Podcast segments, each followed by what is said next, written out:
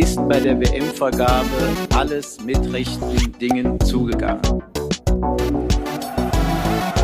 Dass ich als deutsche Sportlerin vor ein deutsches Gericht kann. Ich wollte nur fragen, wie viele Fehlentscheidungen eigentlich erlaubt sind, weil wenn es 15 sind, hast du noch eine frei. Da muss man aufpassen mit dem, was man sagt, was man schreibt und wie man das rüberbringt. Vor drei Tagen zu Katar und dann ist das Interview Ich möchte vielleicht in diesem Zusammenhang mal daran erinnern, an Artikel 1 des Grundgesetzes. Die Würde des Menschen ist unantastbar. Ja, hallo liebe Hörer und herzlich willkommen zur dritten Folge unseres Sportrechts-Podcasts. Das Team von Liebling Bossmann hat sich jetzt sechs Wochen Sommerauszeit genommen, äh, aber nun sind wir wieder am Start und zwar wieder in derselben Besetzung wie immer, nämlich mit Christopher, Robert und Holger. Und Fabian. Ja, wir haben ehrlich gesagt, äh, bevor wir die Sommerpause gemacht haben, ein bisschen auf Sommerloch spekuliert, ähm, in der Hoffnung, dass wir nicht so viele Themen verpassen und dann rechtzeitig mit unserem nächsten Podcast so wieder höchst aktuell sind. Aber dann ist doch so einiges passiert, was rechtlichen Einschlag hat im Sport.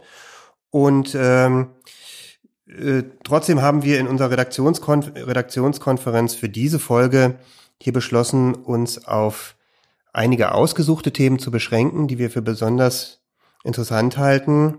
Und äh, ja, dann lasst mal hören, was wir heute für Themen haben. Christopher? Wir haben äh, insbesondere als Nicht-Fußball ähm, Fußballthema äh, die Kündigung äh, des Basketballers Saibu durch die Telekom Baskets Bonn. Auch als, als fußballfremdes Thema äh, Entdopplung, also heute mal der schwere Sturz bei der Polenrundfahrt. Ich darf Fußball. Ich äh, bespreche in aller Kürze äh, das Urteil des Internationalen Sportgerichtshofs, kurz äh, dem CAS, in Sachen Manchester City. Ja, wunderbar. Ähm, sehr interessante Themen und dann, ähm, bevor wir jetzt so richtig in die Themen einsteigen, wisst ihr, dass es äh, gleich noch eine äh, eine, eine kleine Rubrik gibt, die wir immer vorangeschaltet haben, nämlich Kai aus der Kiste. Aber ähm, wir wollen davor noch über ein, zwei aktuelle Anlässe sprechen. Ähm, unter anderem auch, weil uns hier ähm, befreundete Menschen ähm, gerade noch kurz vor dem Podcast äh, gebeten haben, zu dem Thema Messi Stellung zu nehmen oder das im, im Podcast mit zu behandeln. Und dann gibt es auch noch ähm, eine, eine andere Sache, die höchst aktuell ist, nämlich äh, ist äh, ja heute publik geworden, dass sich die Kanzlerin und die Ministerpräsidenten beraten haben ähm, zum Thema, wie geht's denn jetzt eigentlich weiter mit der mit der Corona-Krise ähm, und äh, und den Beschränkungen, werden die aufrechterhalten oder gibt's da weite Lockerungen? Und ähm, ja, zum Entsetzen vieler ähm, äh, wird es wohl darauf hinauslaufen, ähm, dass es nicht so viele weitere Lockerungen gibt. Insbesondere für Sportveranstaltungen ist geplant, dass es bei den gegenwärtigen Beschränkungen bis zum Ende des Jahres dauern wird betretene Gesichter um mich rum. Ja. Meinungen dazu? Ähm, in, der, in der Bundesliga ähm, gab es äh, diese, diese Situation, dass Zuschauer ausgeschlossen waren, aber wir hatten ja ähm, auf äh, der Ebene der Amateurklassen ähm, ja schon äh, Lockerungen. Und äh, das wundert mich jetzt äh, schon, dass das jetzt ähm, ähm, insgesamt wieder äh, zurückgefahren werden soll. Und man kann fragen, ob das tatsächlich im, im Sinne der Verhältnismäßigkeit ähm, das mildeste Mittel ist, das, das damit gewählt werden würde. Genau, ich sehe das äh, ähnlich. Äh, wir hatten äh, schon Spiele oder Sportveranstaltungen, wo bis zu 1500 Zuschauer in Stadien sein durften, die deutlich kleiner sind als zum Beispiel die Bundesliga-Stadien. Und ähm, wenn man jetzt Konzepte hätte, wo man äh, mit Mund-Nasenschutz und Sicherheits- oder Mindestabstand das gewährleisten kann, ähm, ist nicht ganz nachvollziehbar, warum das da nicht gehen soll, äh, während in anderen Bereichen äh, auch Menschenansammlungen äh, zwangsläufig in Kauf genommen werden. Also äh, man erinnert sich an den Flughafenbus, der wird genauso voll wie vorher, da gibt es auch keinen Mindestabstand und äh, im Stadion, wo man ihn gewährleisten könnte, soll das dann nicht gehen. Sehe ich ähnlich wie Holger, dass das mit der Verhältnismäßigkeit nur schwierig in Einklang zu bringen ist. Wo, wobei die, das, das, das Protokoll spricht hier ähm, von Großveranstaltungen und dann, äh, dann kommen so, so Beispielsfälle, unter anderem Volksfeste und größere Sportveranstaltungen mit Zuschauern, kann man sich ähm, kann man dem vielleicht tatsächlich jetzt noch nicht entnehmen, was das dann am Ende bedeuten wird. Also ob da vielleicht auch in die Größe der Sportveranstaltung unterschieden wird und Amateurspiele mit bis zu 1500 Zuschauern da gar nicht drunter fallen. Wir werden es bald wissen. Also DFL-Mitgliederversammlung hatte beschlossen, dass Zuschauer äh, bis maximal 4.500 äh, zugelassen werden sollen. Ab der neuen Saison. Hm. Und dann auch jeweils immer nur Heimfans, äh, um das besser kontrollieren zu können. Genau. Ne? Ja. Hm. Ja, müssen wir, glaube ich, beobachten, wie, wie die weiteren Entwicklungen sind, was an Beschlüssen da noch kommt. Aber es ist natürlich klar, die, die Schwierigkeit der Verallgemeinerung und, und gangbare und bundeseinheitliche Regelung zu finden, ist der Ansatz, geht natürlich auf den, auf die, ähm, die Einzelfallprüfung bleibt da auf der Strecke und, und die Verhältnismäßigkeitsprüfung macht es nicht leichter, wenn man in, ohne Ansehung der konkreten Infektionszahlen in einzelnen Regionen allgemeine Regelungen äh, aufstellt. Aber ja, das ist, sind leider Umstände, mit denen wir schon länger leben müssen. Kurz eingehakt, so ganz ist es wohl nicht, ähm, denn, denn ähm, in dem Protokoll steht auch, ähm, dass wohl Ausnahmen gemacht werden können in Regionen mit niedrigen Infektionsraten. Ja. Aber das ist dann natürlich, denke ich mal, wenn, wenn wir im Sportbereich äh, in Sportarten sind mit Ligabetrieb, äh, würde das ja wiederum dazu führen, dass es dann vielleicht äh, Ausnahmen gibt, ähm, die, die wiederum dann auf den Wettbewerbscharakter Einfluss haben. Also wenn, wenn einzelne Vereine, sei es im Amateurbereich oder im Profibereich, ähm, dann plötzlich mit einer bestimmten Zuschaueranzahl spielen dürfen. Beim FC Bayern ja nicht. Also in Bayern sind die Infektionszahlen am höchsten. Wenn der FC Bayern ohne Zuschauer spielt, gewinnt er immer. Insofern äh, Da, äh, da höre das- ich leichten Frust äh, aus der Stimme. Na, Äh, gar nicht. Gar nicht. Ich war äh, begeistert letzte Woche. Begeistert. Ist das eigentlich eine schöne Überleitung? Ähm, schon, äh, wir haben ja alle das Spiel gesehen. Äh, die beste Mannschaft Europas kommt äh, aus Deutschland, aus, aus Bayern. Ähm, es war, war ein interessantes Spiel und eigentlich auch ein gutes Spiel, muss man sagen. ja, wahnsinnig, wahnsinnig intensiv. Äh, nicht so viele Tore wie erhofft, aber von der, von der Dynamik und von, von dem, von technischen Kabinettstückchen und quasi auch gerade auch von PSG dann schon beeindruckend, die im Umschaltspiel und in den Kontersituationen, wie, wie, wie gefährlich das ausgespielt wurde. Zum Glück nicht bis zum Schluss. Da haben sie es, äh, da haben sie viele Chancen auf, auf dem Rasen liegen lassen, aber ich fand das von der Intensität war es echt schon beeindruckend. Aber Robert, ich darf dich daran erinnern, das 8-2 war auch erst letzte Woche. Ja. Ja, nö, das ist, das ist ja das Schöne am Fußball. Auch, auch da hatte Barcelona einige Chancen vorher. Ich, den Spielverlauf, also gut, in der Form wie Bayern gegen Barcelona war, hätten sie, glaube ich, auch einen, einen Rückstand wieder aufgeholt mit dem, mit dem Druck. Aber bei PSG, also ich dachte kurz, äh, gerade als die gelben Karten auf, auf der Bayern-Seite sich häuften, das, es wird schwer, äh, die Beine werden jetzt müder und PSG macht einen, fährt einen Konter mal zu Ende und dann, dann ist, ist das Ding vorbei. Naja, hätte ja auch passieren können. Also, Hätte war ja, also es, Gab ja noch Manuel Neuer. das, ja, war ja überragend. also was, Der war was, überragend. Ja, was Neuer, Kimmich, Thiago da auf den Platz gebracht haben, war Wahnsinn.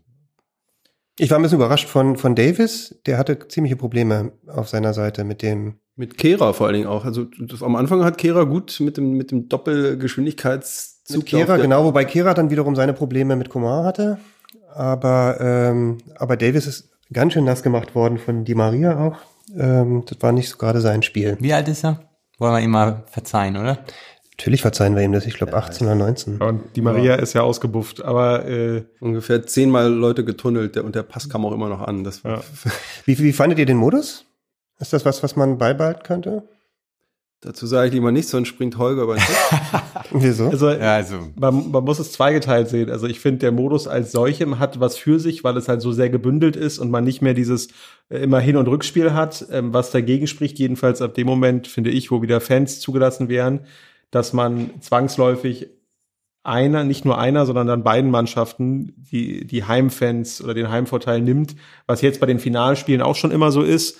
Ähm, aber ähm, vorher halt nicht. Und ich glaube, das ist auch Holgers ähm. Hauptpunkt, äh, Punkt, weshalb ähm, du ja auch sagst, du bist eher gegen den Modus. Ne? Exakt. Also dadurch, dass ähm, die, äh, die Weltmeisterschaft oder Euro, die Euro ausgefallen ist, ist ja, bin schon, ich bin schon völlig verwirrt. Die, Die Euro. die Euro ausgefallen ist, war das natürlich mit dem Modus äh, sozusagen so eine Art Ersatz, dass man da so ein, so ein, äh, so ein Turnier hatte.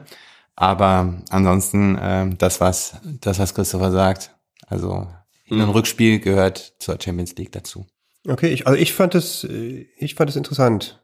Ähm, allein weil das irgendwie dieses sich hinziehen dieser ganzen Champions League Parade ähm, mit den Viertelfinals und Halbfinals und Hin- und Rückspiel und dazwischen irgendwie noch ein oder zwei Wochen fand ich immer sehr lästig. Ja, es Und wurde ich über die fand Jahre mal interessant, das irgendwie in zwei Wochen einfach mal durchzuziehen. Ja, hat, hat, hatte was, aber wie gesagt, Heimfans, Atmosphäre. äh, Es gibt ja auch den Ansatz jetzt äh, als Vermittelnden, dass man ähm, nicht mehr Hin- und Rückspiel macht, sondern nur noch ein Spiel jeweils. Und wenn man dann lost, wo man spielt, wäre das ja auch eine, also wird zumindest diskutiert jetzt von der UEFA. Hm. Okay, aber das ist ja so, das ist so DFB-Pokalmodus. Aber äh, äh, wie ist denn eure Einschätzung? Äh, hätte es normalen Modus gegeben, wäre Halle Ost niemals in, ins Halbfinale eingezogen, oder? Ihr guckt mich alle an.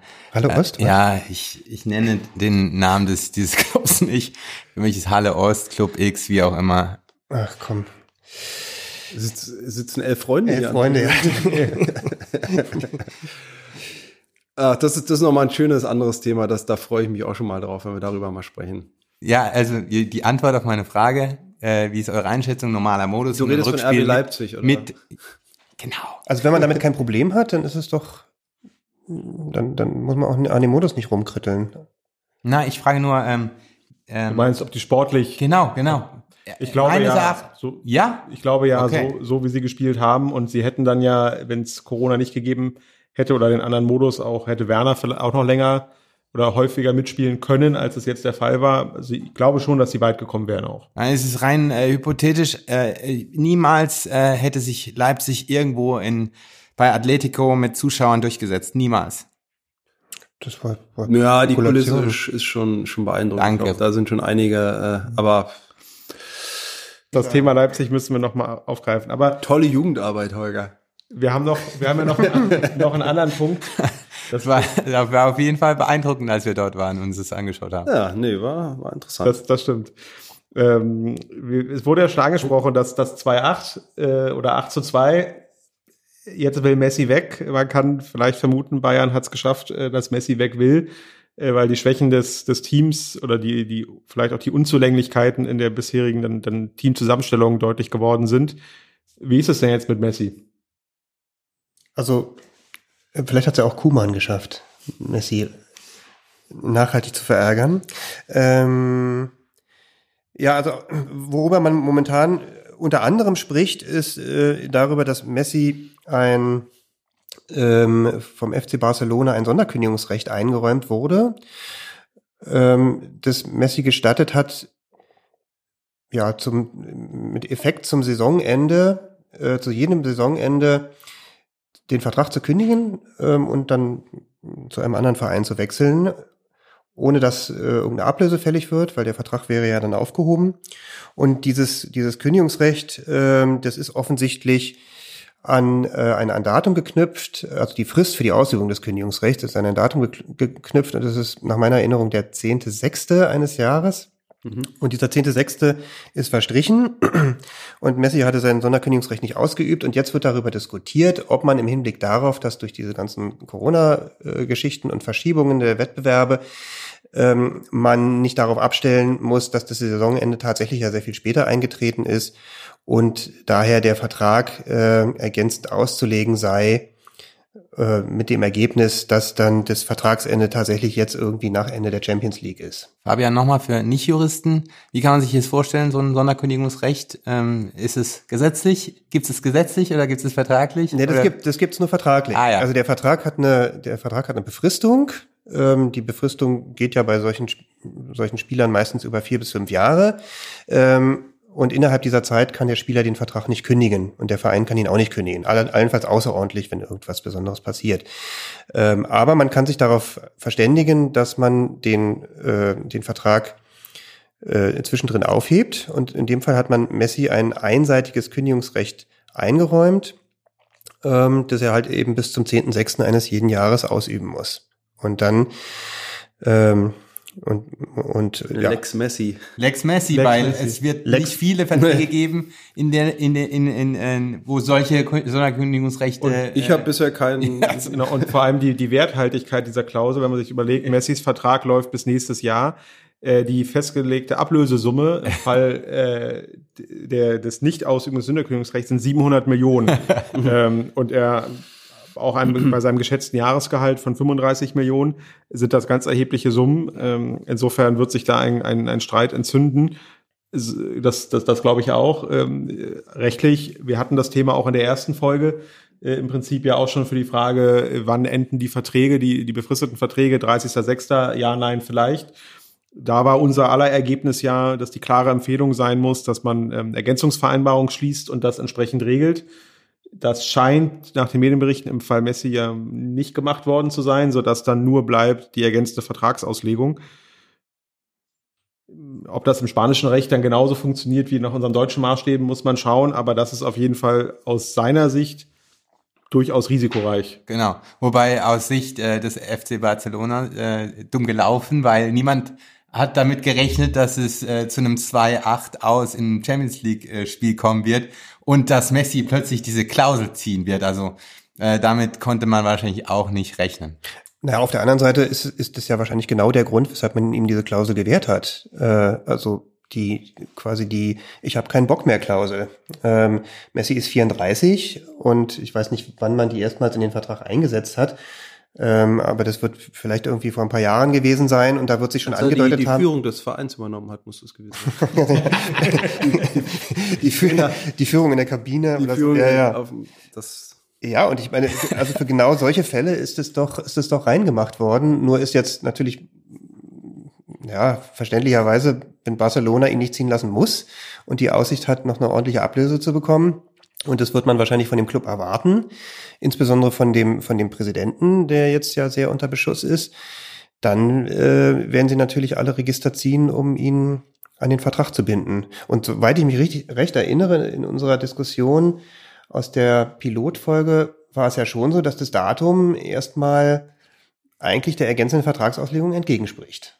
Genau. Weil was klareres als eine, als eine, als eine datumsbezogene äh, Frist in den Vertrag zu setzen, gibt's ja nicht. Genau, die, die Rechtsprechung ist da ganz klar. Beginn und Ende einer jeden Auslegung ist immer der Wortlaut der Norm oder der Regelung. Und äh, wenn da ein Datum steht und nicht noch irgendwie der Zusatz, so hatten wir es ja auch diskutiert, für die Saison 2019, 2020 oder ähnliches, dann haben wir da ähm, ein hohes Risiko. Und äh, ein weiteres, ein weiterer Fall ist ja noch, oder die, die Besonderheit, es gab ein sogenanntes Bureaufax, mit dem er das versandt hat. Das ist nach, äh, nach der Sp von der spanischen Post her vergleichbar mit einem Einschreiben. Insofern wollte er damit den Zugang belegen.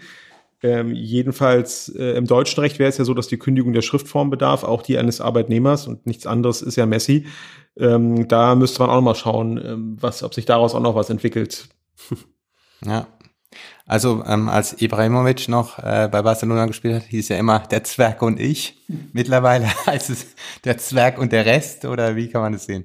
Naja, also auf jeden Fall hat Messi eine ähm, ex, äh, extra Position inne und äh, ich denke schon, äh, dass da eine Einigung gef gefunden wird, äh, ähm, wie auch immer die aussieht. Ähm, wir haben uns äh, in so einer Fußballrunde unterhalten, in welches System Messi eigentlich reinpasst äh, außerhalb von Barcelona und das ist ähm, wieder wiederum die die die sportliche Frage dann. Aber der Hauptinteressent soll ja Man City mit Guardiola sein. Da würde er dann äh, vielleicht passen, weil man das System einfach äh, Das auf ihn passen. umstellen würde. Da ist, da ist ja die Vermutung, dass ob, ob Man City sich das jetzt vor dem Hintergrund der noch zu besprechenden Entscheidung, ob sie da nicht interessant. besonders vorsichtig sein sollten, was, was da jetzt für, für Transaktionen getätigt werden. Ja.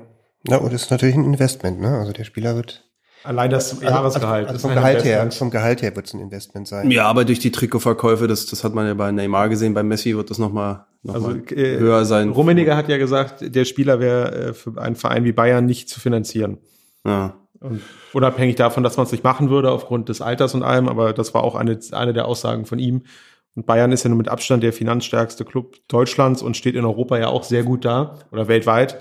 Ähm, Aber die, die Wäre jetzt, wär jetzt auch irgendwie ein bisschen seltsam, weil Rummeniger hat es auch über Kai Havertz gesagt. Also jedenfalls was, was aktuell Ja, aber die die deutschen, finanzielle Situation die anbelangt. deutschen Vereine sind so darum bemüht, den chinesischen und den asiatischen Markt zu erschließen, dass mit einem Kauf und einem Es- Investment Messi mit einem Schlag äh, dann wirklich die Bundesliga und der jeweilige Verein auf, auf wirklich auf jedem Streaming-Gerät dann irgendwie bekannt und abrufbar wäre. Also das wäre, ist natürlich eine Wahnsinnsinvestition, aber ich glaube, du kriegst, du kriegst sportlich und wirtschaftlich einiges für dein Geld. Also das, äh, da kann man ganz sicher sein. Wie, wie, wie war das? Äh, die DFL macht aber auch über, hat die Auslandsvermarktung der, der Bundesliga-Rechte, ne?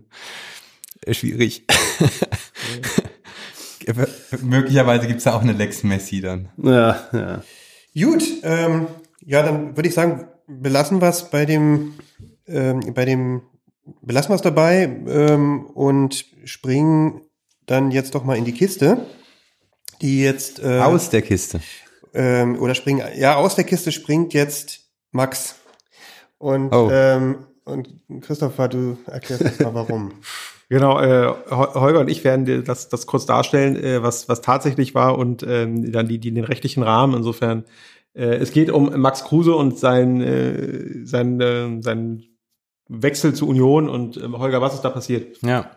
Anfang der Woche ähm, hat man äh, aus der, der Presse entnommen, dass es da wohl noch ähm, einige offene Fragen gibt äh, bei dem Transfer äh, des Herrn Kruse von Fenerbahce zu Union. Ähm, er hatte ja ähm, im, im Juni diesen Jahres äh, seinen Vertrag bei Fenerbahce ähm, einseitig gekündigt. Ähm, er hatte sein letztes Spiel äh, vor der äh, Corona-Pandemie und der Ligapause in der Türkei irgendwann im Anfang März. Und ähm, er sagte dann und dann hat er auch war er auch verletzt äh, am Sprunggelenk. Er, hat, er ist immer noch verletzt. Juni einseitige Kündigung mit dem mit der Begründung Fenerbahce hätte ihm ähm, schon vor Corona sein Gehalt nicht pünktlich gezahlt und hätte Außenstände in erheblicher Höhe über mehrere Monate und das sei, das würde eben diese Kündigung äh, rechtfertigen. Es, aus den deutschen Medien ergibt sich jetzt nicht ähm, die Sicht von Fenerbahce. Man, mh, es wird nur kolportiert, dass Fenerbahce dem widersprochen hätte. Das ist sozusagen der Ausgangsfall. Ganz genau. Und ähm, rein äh, rechtlich äh, ist es äh, so, wir hatten es ja schon in unserer ersten Folge, als wir über das Arbeitsrecht gesprochen haben, dargestellt, dass es nicht nur das deutsche äh, Arbeitsrecht gibt und in dem Fall würde der äh, ursprüngliche Vertrag mit Fenerbahce ja auch türkischem Recht unterliegen, sondern es gibt auch noch die FIFA-Statuten und dort insbesondere das sogenannte FIFA-RSTS, also das FIFA-Reglement für den Status und Transfer von Spielern. Und genau dort gibt es in dem Artikel 14 bis ähm, eine Sonderregel, die Fälle der Vertragsauflösung bei ausstehenden Gehaltszahlungen regelt. Das heißt, dort gibt es ähm, ein äh, Sonderkündigungsrecht für Spieler, denen ähm, Gehälter nicht gezahlt werden. Ähm, Viele Fälle zu dieser Regelung äh, gibt es nicht. Die meisten verlaufen äh, im, im Sand. Aber äh, Max Kruse ist jetzt aus, aus deutscher Sicht der mit der prominenteste Fall, wo eine Kündigung auf die Gehaltszahlung gestützt wurden. Ähm, und da muss man jetzt sagen, ob diese Voraussetzungen für die Norm vorliegen, ähm, wenn man äh, den Darstellungen von Kruse und den deutschen Medien glaubt, muss man sagen, ja. Ja, kannst du mal einfach die Voraussetzungen nennen des 14 bis äh, des Statuts? Also ich äh, muss aus Sicht des Spielers, muss der Verein mit mindestens ähm, zwei monatlichen Gehaltszahlungen ähm, rechtswidrig im Verzug sein. Und da, das sind die, die Voraussetzungen, die ich dafür äh, brauche. Das heißt, äh, Genau. In der Norm steht noch die, die Rechtswidrigkeit dieses Verzugs, was man vielleicht auch äh, an, angesichts Corona diskutieren könnte. Äh, möglicherweise gab es da auch irgendwie Verhandlungen mit den Spielern über die, über die Gehälter. Man weiß nicht äh, zeitlich, wie das war. Und dann gibt's eben noch ähm, die Voraussetzung, äh, die zusätzliche Voraussetzung, dass es eine schriftliche Mahnung auch geben muss. Wie siehst du das? Genau, es muss eine schriftliche Mahnung geben, auch mit einer Fristsetzung äh, von 15 Tagen. Ähm, Das ist ja grundsätzlich so, wenn ich jemanden in Verzug setze, brauche ich dafür äh, eine Mahnung und auch äh, dem Recht, aus dem deutschen Recht, aber insgesamt dem Recht ist es ja immanent, dass ich außerordentliche Kündigung ist ja immer die Ultima Ratio. Und wenn ich dann so eine Fristsetzung, so eine Mahnung mache damit, ist das ja wie so eine Art äh, Vorwarnung, dass sonst, sonst passiert was, nämlich die Kündigung. Und äh, wenn sich Kruse daran gehalten hat und es diese Gehaltsrückstände gab, die dann jedenfalls dann rechtswidrig sind, wenn es keine einvernehmlichen Änderungen gab, dass man die Gehälter kürzen durfte wegen Kurzarbeit. Wir hatten es in Deutschland ja auch, nicht jeder Spieler hat Vereinbarungen geschlossen. Ähm, und dann lägen die Voraussetzungen vor. Gut. Und ähm, in dem 14 bis gibt's noch auch einen dritten Absatz, äh, der davon spricht, dass Abweichungen von, von dieser mh, außerordentlichen Kündigung möglich sind, sofern ähm, die, äh, die beteiligten Parteien ähm, wirksam abweichendes nach, also wirksam nach dem jeweils geltenden Recht abweichendes vereinbart haben. Kannst du dir da irgendwas vorstellen, was da noch ähm, zwischen äh, in dem Spielervertrag von Max Kruse äh, möglicherweise steht, dass, dass er möglicherweise sich gar nicht an, an äh, das RSTS äh, ähm, halten kann? The theoretisch wäre das denkbar, aber erstmal ist das FIFA RSTS ja so in äh, Bezug genommen und dann müsste es ja eine Regelung im Vertrag geben, dass der Verein sanktionslos über Monate einen bestimmten Prozentsatz oder das gesamte Gehalt nicht zahlen muss. Ähm, und das wäre im, im, deutschen Recht unwirksam. Ich kann mir nicht vorstellen, dass, es, äh, dass das türkische hm. Recht da das zulassen würde, äh, weil das ist ja das Klassische, es wäre ein Eingriff in das Verhältnis von Leistung und Gegenleistung. Und das ist eigentlich jeder Rechtsordnung in der Form fremd. Die mhm. Hauptleistung einfach mal ausschließen über einen längeren Zeitraum, ja, und, scheint. Und äh, ähm, also hilfsweise wird ja ab und zu auch schweizerisches Recht vereinbart. Dann, also habe ich, kenne ich auch nicht, kenne ich auch nicht. Und äh, man muss ja, man muss ja aber trotzdem konstatieren, ähm, dass es äh, ungewöhnlich ist, dieser lange Zeitraum zwischen letztem Spiel ja. und Kündigung. Ähm, und man, man muss auch noch erwähnen, ähm, dass es im Rahmen äh, der FIFA-Statuten auch eine Möglichkeit gibt, dass der ähm, Spieler und der Verein äh, bei Zahlungsrückständen des Vereins auch da die Möglichkeit hat, sich erstmal an die FIFA zu wenden und den Verein äh, in Anspruch zu nehmen, mehr oder weniger, also abzumahnen. Ähm, was ist da der Hintergrund für, für, für, für diese Form der ähm, Schlichtung? Ja, das ist der, der Versuch, so ähnlich wie der Gütetermin beim Arbeitsgericht, dass man sagt, die äh, Vereine sind, der Verein und Spieler sind vertraglich verbunden. Man will da äh, versuchen, die Bindung aufrechtzuerhalten und halt einen Konfliktlösungsmechanismus bieten, äh, nach meiner Kenntnis äh, sind die Verfahren dann bei der FIFA und dann sind sie bei der FIFA und sie sind immer noch bei der FIFA und dann ist der Vertrag schon lange abgelaufen und der Fall liegt theoretisch immer noch bei der FIFA und hat sich dann erledigt. Also mhm. ähm, das, das führt meistens nicht weiter, zumal wenn es soweit ist, dass ein Spieler sagt, ich möchte in irgendeiner Form gegen den Verein vorgehen, weil ich mein Geld nicht bekomme und das steht ja dahinter, dann ist das Tischtuch ja meistens so zerschnitten, dass dann ein Wechsel sehr nahe liegt. Die Frage ist ja dann nur, wenn ich dann als Spieler selber kündige, möglicherweise halt dann rechtmäßig, dann bin ich auch ablösefrei. Ähm, oder sonst müsste eine Ablöse fertig werden. Und das ist ja dann, woran sich der Streit entzündet.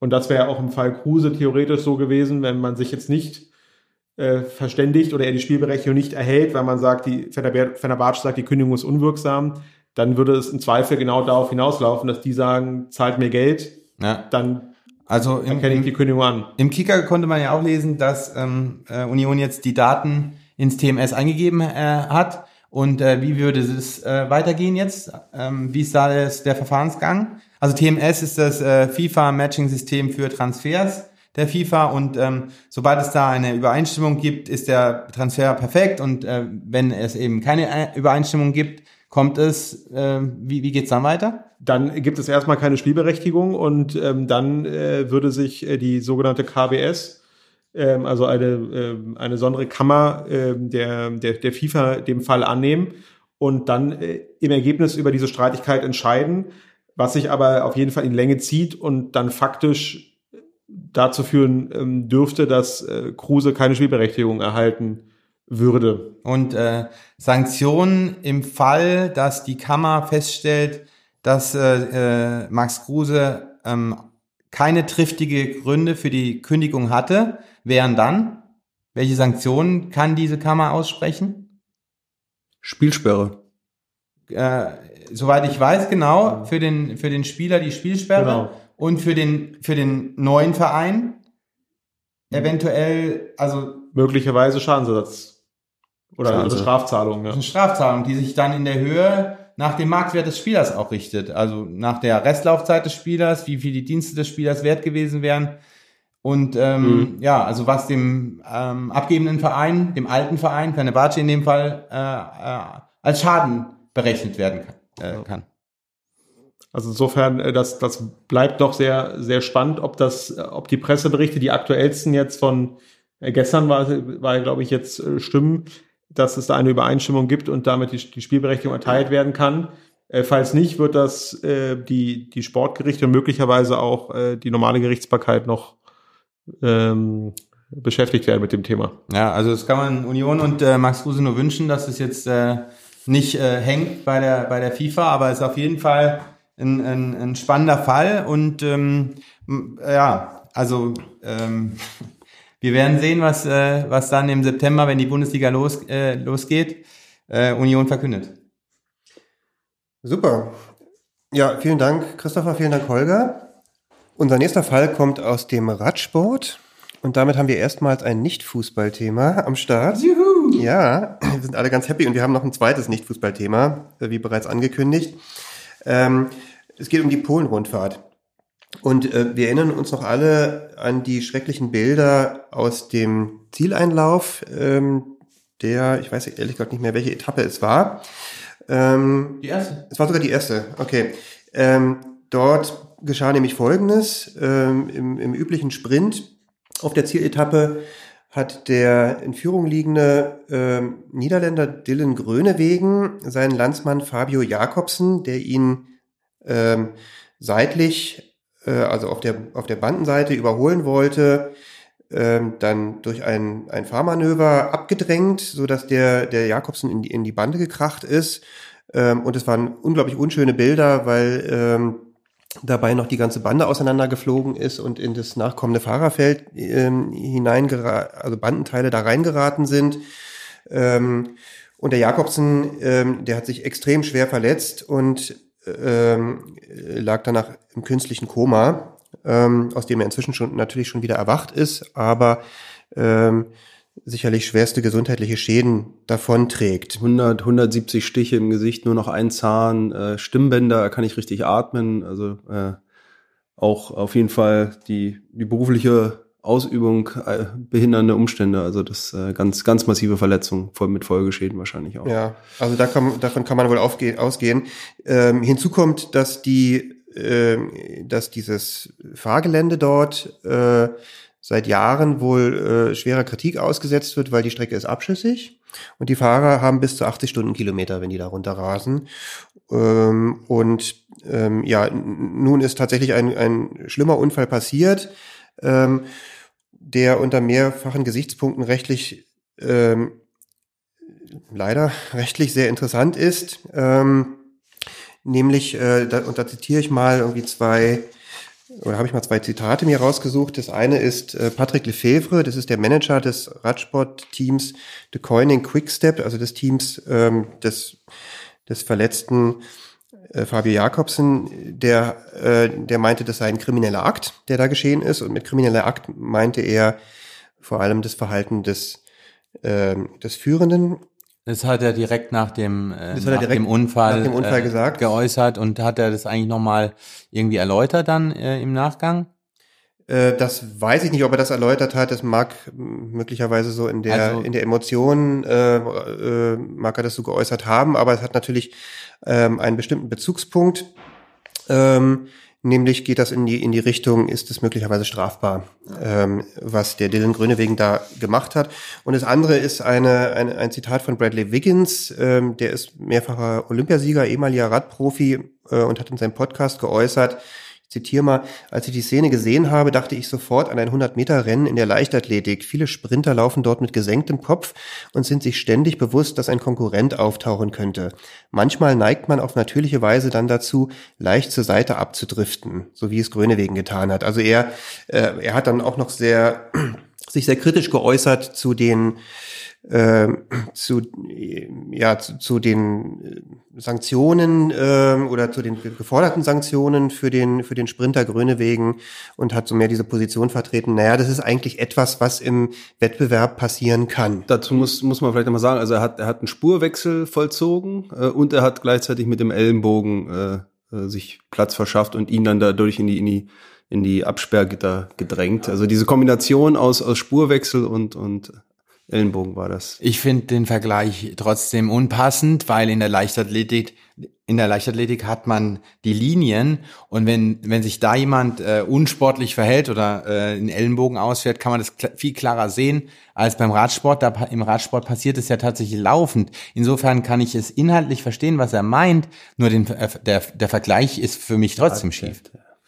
Ja, also vielleicht noch noch mal ähm, äh,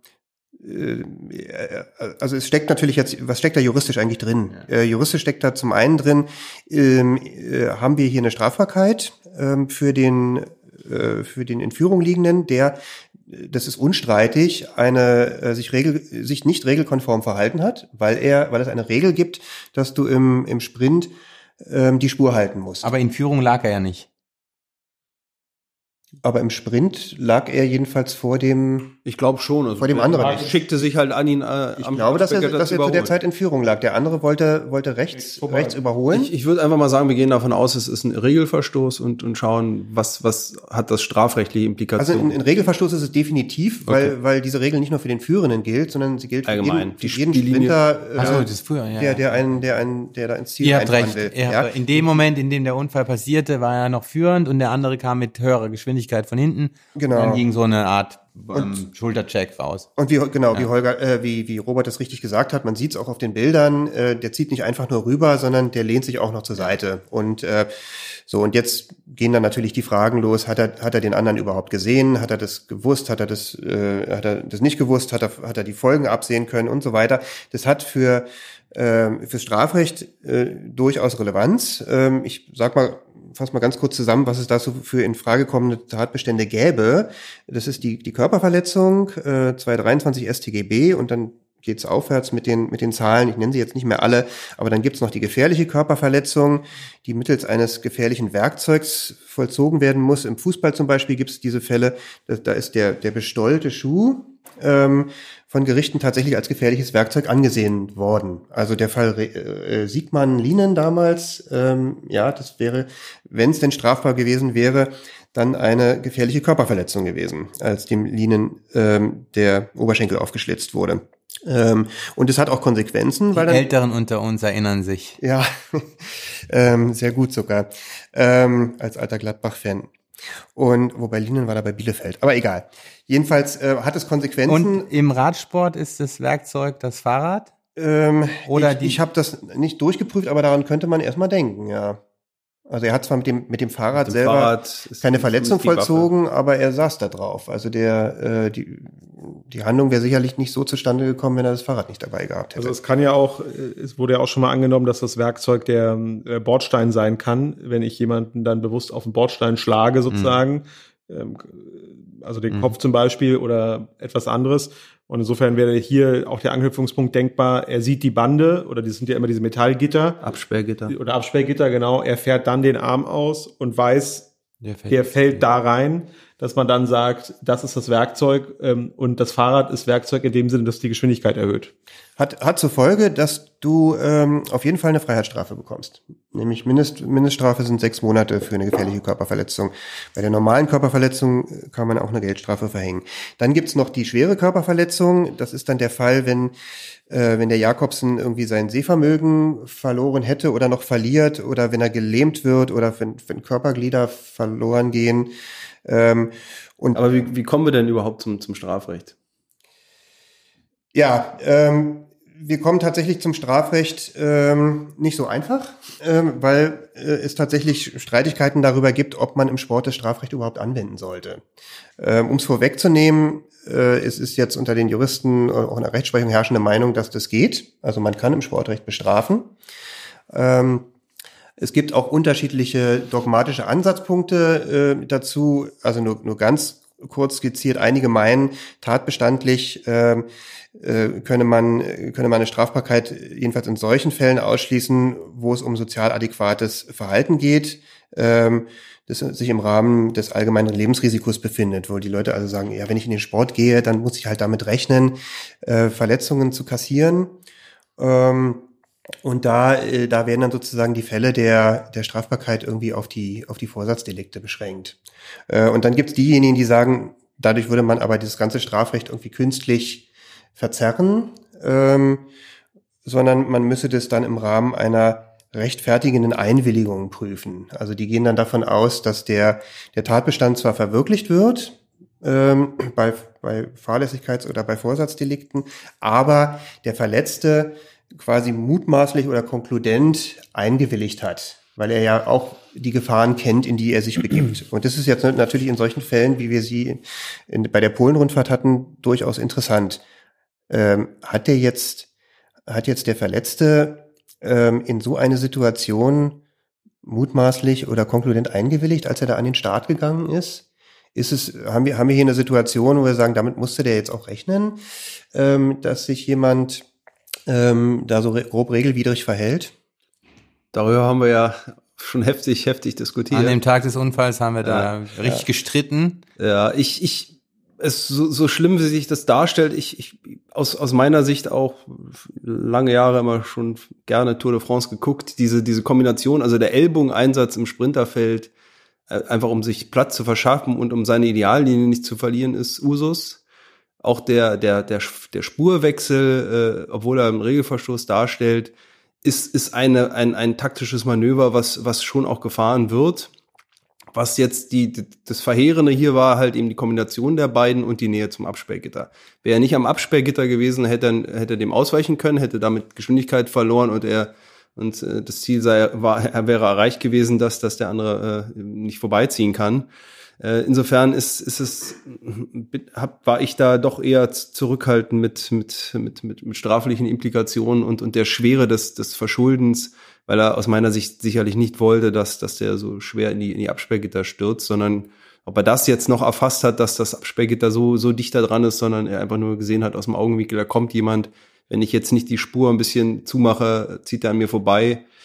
Gleichzeitig drückt er auch, er merkt den Körperkontakt. Also ich, ja, ich in, in der Kombination Tragödie, aber aus meiner Sicht keine, keine, zumindest in keinem Fall zwingende strafrechtliche Implikation. Ich glaube, das ist dann noch in dem, in dem Sport, sporttypischen Verhalten vergleichbar mit, mit, mit dem, mit der schweren, mit dem schweren Angriff von hinten auf die Beine, ohne die Möglichkeit, den Ball zu spielen, was aus meiner Sicht dann auch strafrechtlich bewährt sein müsste, weil da auch da du billigend die Verletzung des, des, des Spielers in Kauf nimmst und das wird ja in den wirklichen in Ausnahmefällen überhaupt nur strafrechtlich verfolgt.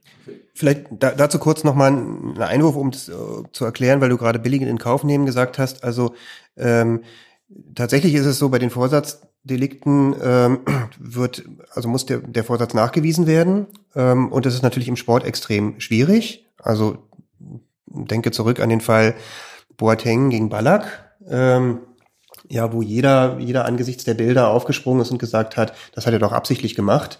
Und dann, dann auch Unterstellungen wie, na ja, der wollte ihm auch die Europameisterschaft und so weiter. Und Boateng war damals eh als böser Bube verschrien. Aber äh, es ist ganz, ganz schwer in, in solchen Situationen den, den Vorsatz nachzuweisen. Der, was heißt Vorsatz überhaupt? Ähm, also man, man unterscheidet im Strafrecht zwischen, ähm, zwischen dem, der Absicht, das ist also da, das ist also ein Vorsatz, das, der, die gröbste äh, oder das, der schärfste Vorsatz, da wo ich wirklich die, die Folgen meines Handelns erkennen kann äh, und sie auch tatsächlich will. Also ich, ich will den, den, den, den Gegenspieler verletzen oder ich will den, den Radfahrer, der mich überholen will, den will ich tatsächlich in die Bande hauen. Ähm, das wird hier nicht nachweisbar sein. Dann gibt's die, äh, die abgeschwächte Vorsatzform. Das ist der sogenannte bedingte Vorsatz. Äh, das ist der Fall, wenn ich die Folgen meines Handelns erkennen kann, ähm, aber darauf hoffe äh, äh, äh, äh, und äh, und sie mir im Prinzip egal sind. Also wenn die Juristen sagen, na ist doch egal, na wenn schon, wenn der Erfolg eintritt. Ähm, auch dann habe ich den Vorsatz erfüllt und abgrenzend dazu grobe Fahrlässigkeit. Ähm, ich erkenne die die Folgen meines Handelns, aber hoffe darauf, dass sie ausbleiben. Also diskutiert wurde das äh, rund um diesen Kudam-Raser-Fall hoch und runter ganz, ganz schwierig zu beurteilen, weil man natürlich in den Kopf der Leute nicht reinschauen kann. Und jetzt in dem konkreten Fall, ja, was meint ihr? Du hast dich ja schon festgelegt, Robert, hast gesagt, also eher äh, eher kein bedingter Vorsatz, sondern grobe Fahrlässigkeit? Also ähm, vielleicht nochmal zurück auf das Beispiel äh, zu dem äh, zu der Grätsche von hinten. Ich finde, das passt auch nicht richtig, weil die Grätsche von hinten ähm, ist ist im Regelwerk auch vorgesehen und wird mit Rot geahn, geahndet.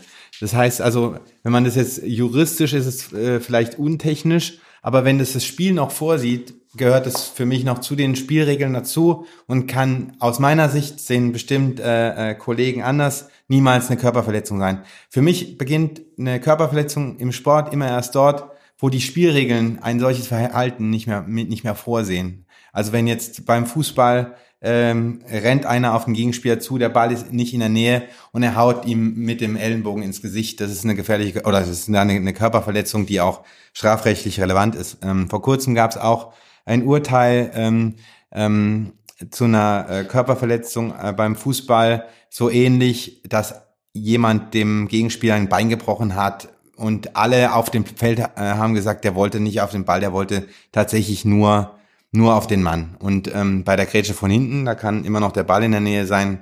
Wenn er den von hinten erwischt, gibt's dann Rot und dann ist die Sache erledigt. Ähm, außerhalb des deliktischen Verhaltens. Zurück zum äh, zu diesem Unfall, äh, Polenrundfahrt. Also die, die Bilder haben natürlich eine besondere Wirkung auch. Also wenn man sich es anschaut, ist einfach nur schrecklich. Und ähm, ich kann, kann mir vorstellen, dass es auch ein Gericht, wenn es, wenn es zu einer oder ein Staatsanwalt erstmal, wenn es Ermitt Ermittlungen kommt und äh, möglicherweise zu einer Anklage kommt, dass das Gericht sich dann auch davon beeindrucken lässt. Also die Fahrer waren ja mit über 80 äh, kmh unterwegs, abschüssig, eng und dann sieht man, wie ein Fahrer tatsächlich ähm, diese Aktion gegen seinen Konkurrenten macht. Und da ist dann halt, da kommen genau diese, diese Fragen dann wieder, ob es noch, wie du sagst, Robert, im Rahmen dieses Radsport Spurt-Endkampfes da noch vorgesehen ist im Rahmen, dass es üblich ist, was die Fahrer da machen, oder ob es den Rahmen ähm, ähm, durchaus verlässt und extrem verlässt. Und als ich es zum ersten Mal gesehen habe, hätte ich gesagt, ja, das ist, das ist weit darüber hinaus, was, was noch in, in diesem sportlichen Rahmen ist. Ich, ich glaube auch ehrlich gesagt, dass die, äh, dass die Situation mit der Bande da auch eine ganz entscheidende Rolle spielt. Also weil ich habe mir so gedacht, was, äh, was würde, was würde ich denn in dem Sprint, äh, was hätte ich denn da für eine Vorstellung, was jetzt passiert, wenn ich weiß, die Bande ist einen Meter neben mir und ich merke, da will jemand vorbei und ich mache zu. Also was soll denn dann anderes passieren, als dass der hinter mir äh, ganz übel in die Bande reinrauscht? Ja. Ähm, was dann, was dann am Ende jetzt mit der Bande passiert ist, also da, da können wir auch gleich noch drüber sprechen im Hinblick auf Haftung des Veranstalters, dass die ähm, möglicherweise auch nicht so sicher war, wie sie hätte sein sollen, oder dass da generell die, die Sicherungsmaßnahmen im Radsport ähm, fragwürdig sind, das ist ja eine andere Sache. Aber aber ich, also für mich sieht das von außen so schon so aus, als wusste der sehr genau, als konnte der sehr genau abschätzen, was er tut ähm, und und auch auch die und hat die Folgen in Kauf genommen. Ich, ich ähm, weiß nicht mehr, äh, Strafrecht ist schon zu lange her. Ähm, muss man auch ähm, Vorsatz bezüglich des Verletzungserfolgs haben oder reicht es, wenn man Vorsatz bezüglich der Verletzungshandlung hat? Du musst auch Vor Vorsatz bezüglich des Erfolgs haben. Mhm. Ja. Mhm. Und da, Aber da reicht der bedingter Vorsatz aus. Ne? Ja, also da reicht du auch bedingter Vorsatz erkannt aus. haben. Nur ist halt da die Frage, weil es ja so schnell geht, ob, ob man ihm das nachweisen kann, dass er dann in dem Moment billigen in Kauf genommen hat, dass der andere eben mit dem Hubschrauber abgeholt wird und ins künstliche Koma versetzt werden muss, nur durch diese Ellenbogen, Ellenbogenaktion. Natürlich Also das, du brauchst, du brauchst nur eine Kette, Eingriff in die, in die körperliche Unversehrtheit als, als darauf Genau. muss sich der Vorsatz beziehen. Genau, also, Okay. Also Aber der das hat- Koma- dass der okay. ins Koma fällt, das, Okay. das muss er Also natürlich du bräuchtest vorher den haben, Vorsatz aber- für den, äh, für den Sturz, dass er den Sturz herbeiführt, Ja. weil das ja zwangsläufig zu Eingriff in die Ja, okay. körperliche Unversehrtheit Aber das, führt. ja, also das würde ich dann bejahen.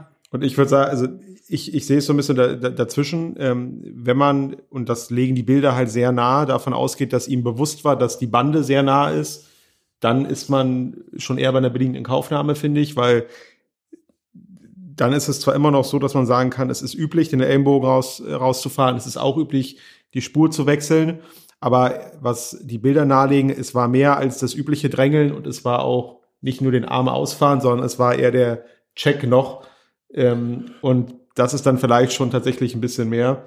Also, Also ich, wie gesagt, ich, ich, ich die beiden Aktionen sehe ich wäre ich sehe ich nicht als problematisch an. Ich sehe, ich, ich räume ein, dass tatsächlich die Nähe zur Bande ist das, das was die Sache hier kritisch macht. Genau, also das, das meine ich auch. aber wie gesagt, wenn, wenn, das, wenn es in der Mitte des Fahrerfelds in der Spur gewesen wäre, dann wäre, hätte er ausweichen können. Die sind mhm. ja so, so, mhm. so, be, so behende da auf den, auf den Rädern, dass sie das entsprechend dann austarieren können ja, es ist, Sprinter haben sich ja unterschiedliche dazu geäußert. Ich glaube, Marcel Wüst fand das, äh, hat das nicht so. Da hat ein schweren tolles Interview, das hattest du äh, uns äh, äh, in die Runde geschickt, Fabian, von Jaschke? Mm, nee, nee, das war. Werden wir, werden wir auf jeden Fall in die Show Notes packen. Ich krieg's noch raus, aber ich weiß es, weiß es nicht mehr genau. Aber Fa Fabian hatte ja schon ähm, den äh, gerade den, den zweiten Teil angesprochen, die die Implikation des Falls. Ähm, das war mit der erste äh, Punkt, den wir, als wir den Fall diskutiert haben, ja auch schon alle gleich präsent hatten. Wie ist das hier mit einer Haftung des Veranstalters in dieser Situation, eben weil die Bande ja zersplittert ist oder dieses Absperrgitter? Ähm, wie, wie sieht denn da die, die Situation aus? Also die, die Haftung, äh, die Inhaftungnahme des Veranstalters ist grundsätzlich möglich. Ähm, Voraussetzung ist, dass er, ähm, dass eine Pflichtverletzung vorliegt. Bei der Ausgestaltung der, Streck, der Strecke. Ähm, und da kommt es natürlich darauf an, ob es bestimmte Gefahrenmomente äh, gab, die der Veranstalter vorhersehen musste. Ähm, und ob er, ähm, ob er sich darüber hinweggesetzt hat, äh, entweder durch sogenanntes Organisationsverschulden, also dass er irgendwie äh, seine äh, die, die, die, die Streckenposten äh, nicht so angewiesen hat, dass sie bestimmte Sachen so aufstellen, wie es hätte sein müssen, oder ob er gegebenenfalls auch äh, Material zur Sicherung der Strecke verwendet hat, das nicht, das nicht geeignet war ähm, oder nicht richtig zusammengebaut wurde, ähm, schlicht also Gefahrenquellen nicht richtig beherrscht hat. Dann ist eine Haftung des Veranstalters denkbar. Ähm, auch hier wieder ein, ein früherer Fall, äh, wer sich erinnert, Ulrike Meyer, Skifahrerin, äh, in Garmisch-Partenkirchen auf der Kanada-Abfahrt tödlich verunglückt, 1994. Ähm, ich habe nicht mehr, also es war wohl strittig so ein bisschen wodurch. Äh, am Ende mu muss es irgendwie ein Genickbruch gewesen sein, der zum Tode geführt hat. Es hieß noch, dass da irgendwie so ein ähm, so ein Mast ähm, nicht äh, äh, mitten auf der Strecke war, ähm, irgendwie ein Zeitnahmemast oder so, der da, der da nicht hätte sein sollen. Jedenfalls wurde damals die die FIS, ähm, also der der Skisportverband, verklagt aber die haben sich eben verglichen. Das heißt also, wir kennen, wir kennen da keine Ergebnisse, muss, aber ja. denkbar, denkbar ist eine Haftung da in jedem Fall. Ja. Und hier bei den, bei der Polen-Rundfahrt äh, fällt natürlich einmal ins Gewicht, die Strecke ist abschüssig und es wurde schon, schon seit Jahren davor gewarnt oder, oder man hat es kritisiert.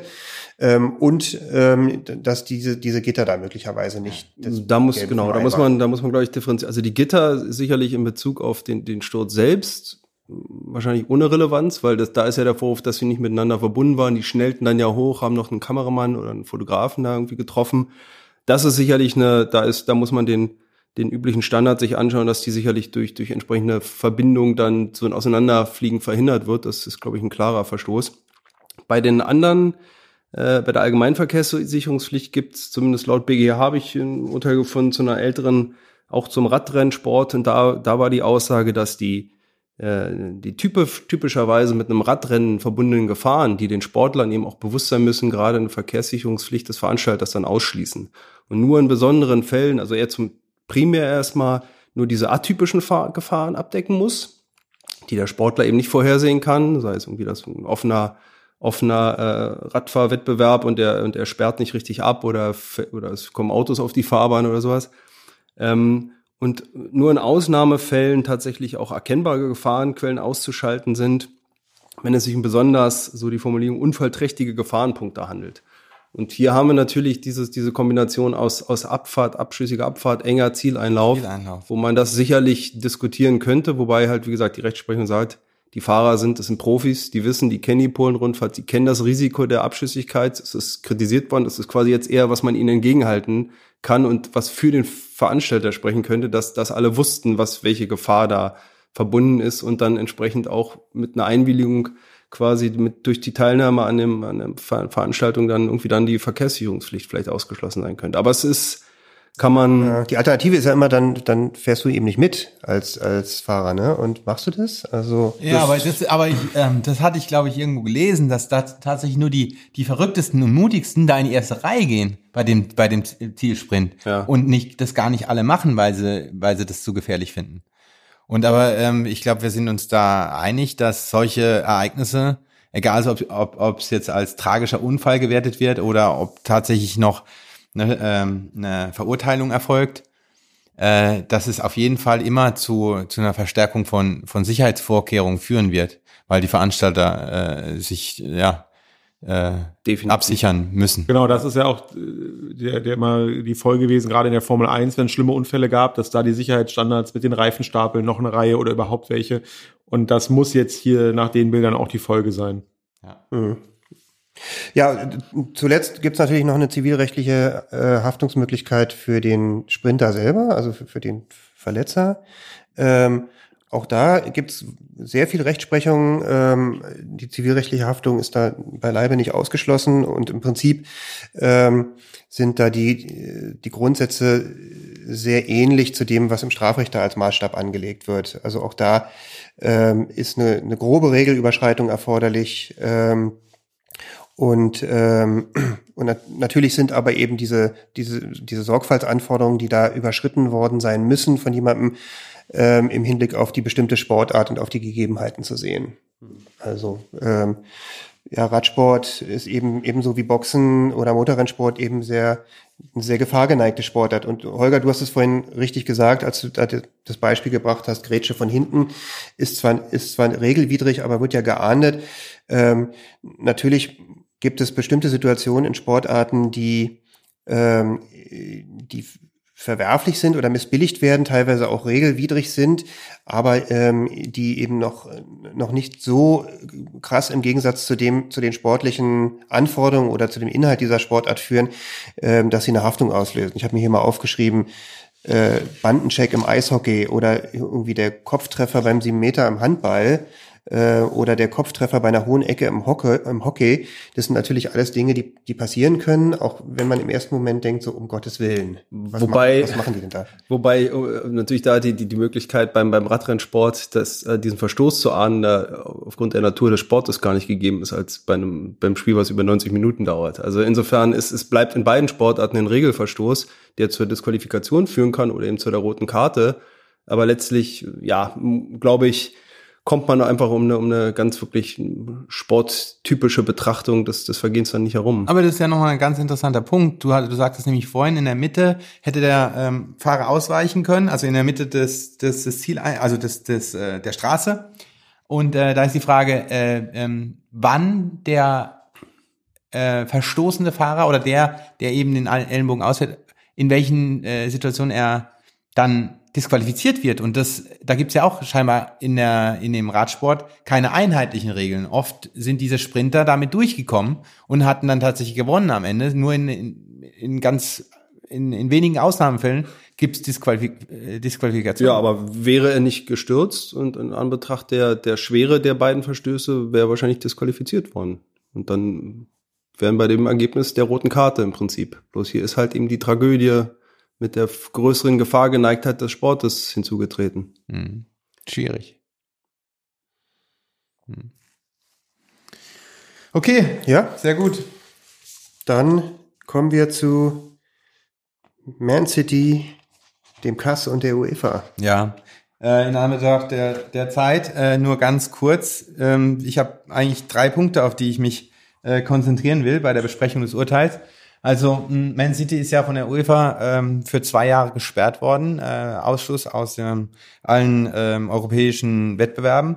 Und ähm, äh, äh der Kass hat dieses Urteil jetzt im, im Juli aufgehoben. Ähm, zur, ähm, also war, hat schon die Öffentlichkeit auch erstaunt und ähm, viele sprachen vom, vom Ende des Financial Fairplays äh, in dem Zusammenhang. Ähm, nun liegen seit dem 29. Juli die Entscheidungsgründe vor und ähm, da kann man das eigentlich an, an, äh, an drei Punkten festmachen, ähm, dass es jetzt nicht das Ende des Financial Fairplays sein muss, aber dass es doch ähm, ähm, Kritikpunkte an diesem, an dem Zustandekommen des Urteils auf jeden Fall gibt. Denn zum einen ist es im äh, Sportgerichtsverfahren äh, vor dem Kass äh, so, dass mh, immer drei Richter benannt werden. Und zwar ähm, zwei von jeder Partei einer. Ähm, Voraussetzung ist aber auch da, dass die Richter nicht äh, vorbefasst sind mit der Sache oder äh, nicht irgendwie äh, im Sinne äh, der Parteien schon schon mal die Interessen äh, vertreten hatten.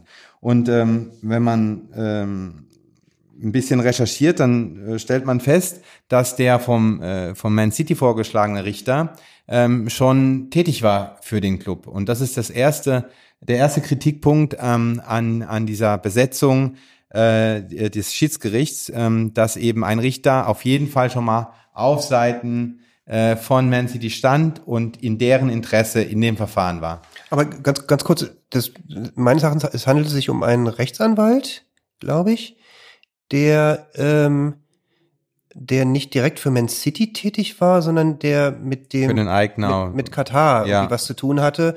Ähm, und soweit, soweit ich mich richtig erinnere, war es auch so, dass der direkt nicht Katar beraten hat, sondern ein Kollege von ihm ähm, aus der Kanzlei. Aber also so, dass man sich jetzt fragen könnte, Chinese Walls, war der jetzt äh, Chinese Wall zur Erklärung eine, eine kanzleiinterne Absicherung, dass das vertrauliche Vorgänge wirklich nur bei dem Rechtsanwalt verbleiben, der, der entsprechend mandatiert ist. Genau, genau. Also war der sozusagen, ist der dann sozusagen raus aus der Verantwortung oder muss man sagen, naja, der Kollege, der irgendwie im Nachbarzimmer saß, ähm, also da unterhält man sich ja auch mal und, Ja. und man ist in einer Kanzlei und da, da fließt das Honorar äh, verteilt in alle Taschen. Ja. Also Also, und nochmal da auch zum Hintergrund, also ähm, äh, ausgewählt äh, dürfen nur, äh, ausgewählt werden dürfen nur Richter, die auf der Liste des KAS stehen. Das sind äh, zwischen 300 und 400 äh, Richter weltweit und aus diesem Pool äh, können die Parteien dann den Richter wählen. Was ich damit eigentlich äh, sagen wollte, ist, dass dieses ähm, Verfahren der Richterauswahl ähm, reformiert werden sollte, dass man eben, wie Fabian sagt, ähm, klare Vorgaben hat, welche Richter in welchen Fällen äh, ausgewählt werden dürfen. Aber jetzt ähm, ähm, möglicherweise äh, hätte ähm, Man City diesen eigenen Richter noch selbst wählen dürfen, so wie es erfolgt ist. Da keine Kritik. Die UEFA hatte ihren Richter gewählt, aber jetzt das Entscheidende, der dritte Richter, ja, der Vorsitzende Richter wird eigentlich von der Kommission bestimmt. Und in dem Fall war es so, dass es hat auch ähm, hier ähm, Herr Claudio Catuogno aus der Süddeutschen sehr gut herausgearbeitet, war es so, dass Man City diesen Vorsitzenden vorgeschlagen hat und die UEFA dem nicht widersprochen hat. Und das ist, das ist natürlich äh, die Quadratur des Kreises, weil die UEFA war ja eigentlich, ähm, äh, in, Interesse hätte ja sein müssen, dass ihr eigenes Urteil äh, bestehen bleibt. Wenn sie aber einen Richter, einen Vorsitzenden akzept, akzeptiert, den Man City vorschlägt, ist das natürlich, also ähm, äh, deutet darauf hin, dass es der UEFA letztlich egal war oder sie ähm, willfährig war in gewisser Weise, ähm, dieses Verfahren zugunsten Man Cities äh, weiterzuführen. Aber würdest du jetzt sagen, das ist trotzdem ein Systemfehler? Man könnte ja auch sagen, also dann war die UEFA einfach ziemlich bekloppt, Ja. äh, dass die, äh, dass die ihre, Ja. ihre Rechte nicht wahrgenommen hat, weil offensichtlich ist das System ja jedenfalls so ausgestaltet, dass, dass wenn sich beide Parteien ähm, ja normal verhalten, hätte jeder einen Richter Ja. gestellt, äh, auch auch einen, der ihnen im Zweifel genehm ist, und es gäbe noch einen neutralen Dritten. Deswegen also äh, äh, kein Vorwurf an, an die Regularien des CAS, weil in der Vergangenheit äh, lief das ähm, meistens nach dem vorgesehenen Modus ab. In, in dem Fall kann man aber so sagen, solche ähm, die Möglichkeit des, Vor, des, äh, der, der, der, des Vorschlagsrechts einer Partei sollte ausgeschlossen werden, dass sowas eben nicht, nicht wieder passiert.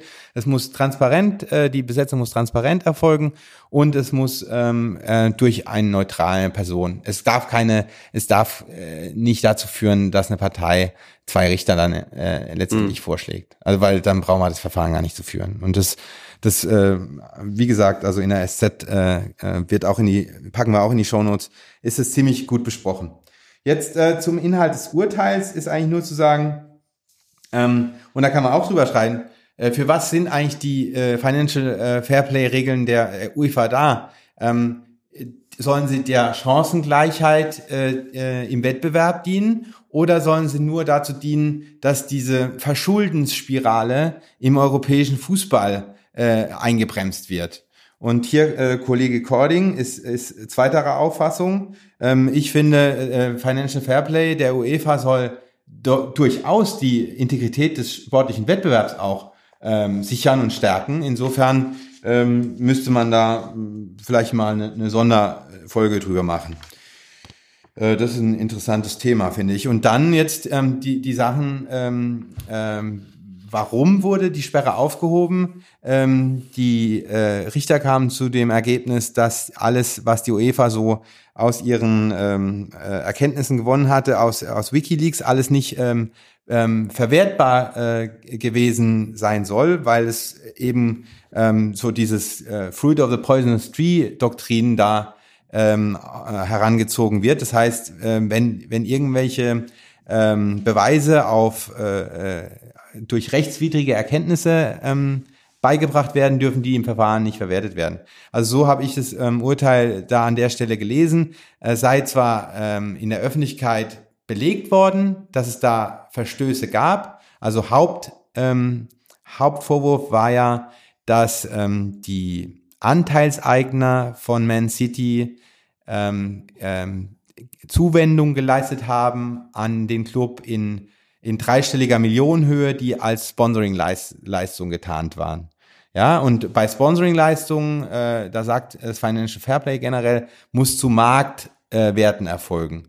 Das heißt, Beispiel jetzt in der Bundesliga ähm, ähm, ist die Brust von Bayern München ähm, für die Telekom äh, 100 Millionen wert, 10 Millionen wert, eine Million wert. Und das, da gibt's eben Marktwerte, das kann man feststellen ähm, im, in einem Branchenvergleich und durch andere Indikatoren. Und dann kommt man eben zu einem Marktwert von möglicherweise 30 Millionen im Jahr. Und das sind dann, äh, das daran muss sich äh, muss sich dann halt mh, die die die Marktüblichkeit oder die die Sponsoring-Leistung ausrichten.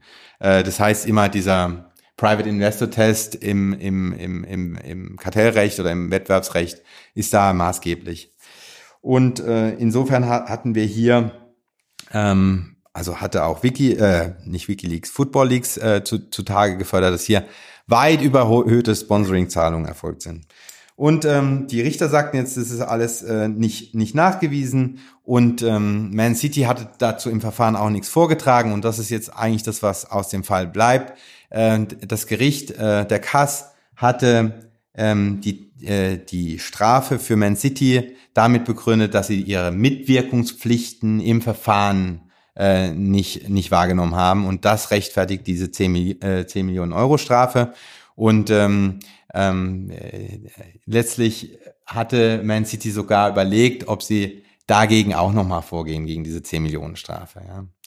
Ähm, wenn man sich vorstellt, dass so eine Teilnahme an der Champions League jetzt in der nächsten Saison ähm, allein an Antrittsprämien äh, irgendwie 40 Millionen ähm, garantiert ist, ist es natürlich also an Dreistigkeit kaum zu überbieten.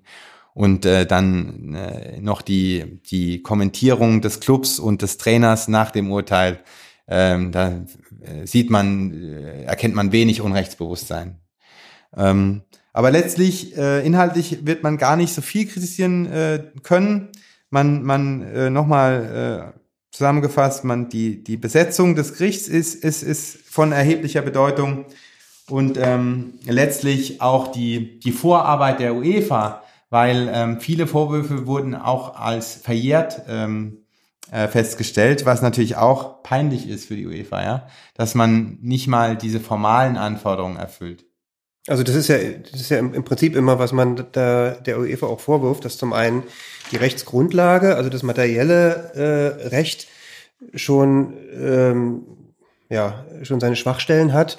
Und wenn aber dann auch noch die Rechtsdurchsetzung nichts taugt, ähm, dann ist natürlich klar, dass das Vertrauen in solche Regelungen dahin ist ähm, und ähm, äh, und, und, und das ist offensichtlich der, der große Kritikpunkt daran. Also, dass es möglicherweise darum gehen wird, auch einfach die, ähm, ja, die Rechtsgrundlagen da nochmal zu überarbeiten. Ja, dass man viel effektiver solche, solche Verbote durchsetzen kann. Der Fall ist zwar, von wann ist der? Von 2013 oder mhm, liegt, liegt ja, das so? Das ist natürlich schon eine Weile los. her. 2014 gab es dann den ersten Vergleich. Ja, also es ist eine Weile her und ähm, man muss ja auch sagen, ähm, da ist viel passiert innerhalb der UEFA und es, also diese, die, äh, diese Entscheidung gegen Man City war ja ein erster Pflock. Aber die Frage ist doch, ob nicht von vornherein unabhängige ähm, ähm, Schiedsgerichte in welcher Form auch immer ähm, in solchen Fällen ermitteln sollten, damit ähm, damit es äh, verfahrensrechtlich sauberer zugeht. Ich glaube, in, äh, in den USA äh, ist, es, äh, ist es gewährleistet, dass, dass so, sofort unabhängige Kommissionen ermitteln in solchen Sachverhalten. Ja, spannende Frage. Ich glaube auch ehrlich gesagt, das, das Thema ähm, ähm, Kass und, ähm, äh, und die Frage, inwieweit dort recht, rechtsstaatliche Grundsätze, die, die, die wir, wir alle vier Juristen aus unserer täglichen Tätigkeit vor den, vor den ordentlichen Gerichten kennen, ähm, die, die, die, die, die dürften da zu Recht kritisiert werden. Ja. Und das wird noch. War im Fall Pechstein ja auch schon so. Genau. Zum Beispiel. Gut. Ähm, vielen Dank, Holger. Ähm, und wir kommen zu unserem letzten Case.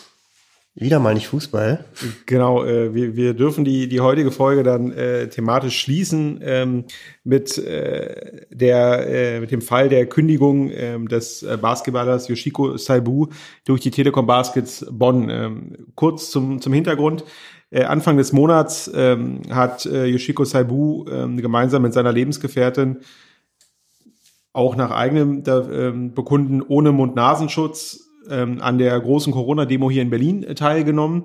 Und äh, in der Folge hat ihm sein Arbeitgeber, die Telekom Baskets Bonn, eine außerordentliche Kündigung ausgesprochen, die begründet worden ist mit Verstößen gegen äh, Vorgaben des Arbeitsvertrages.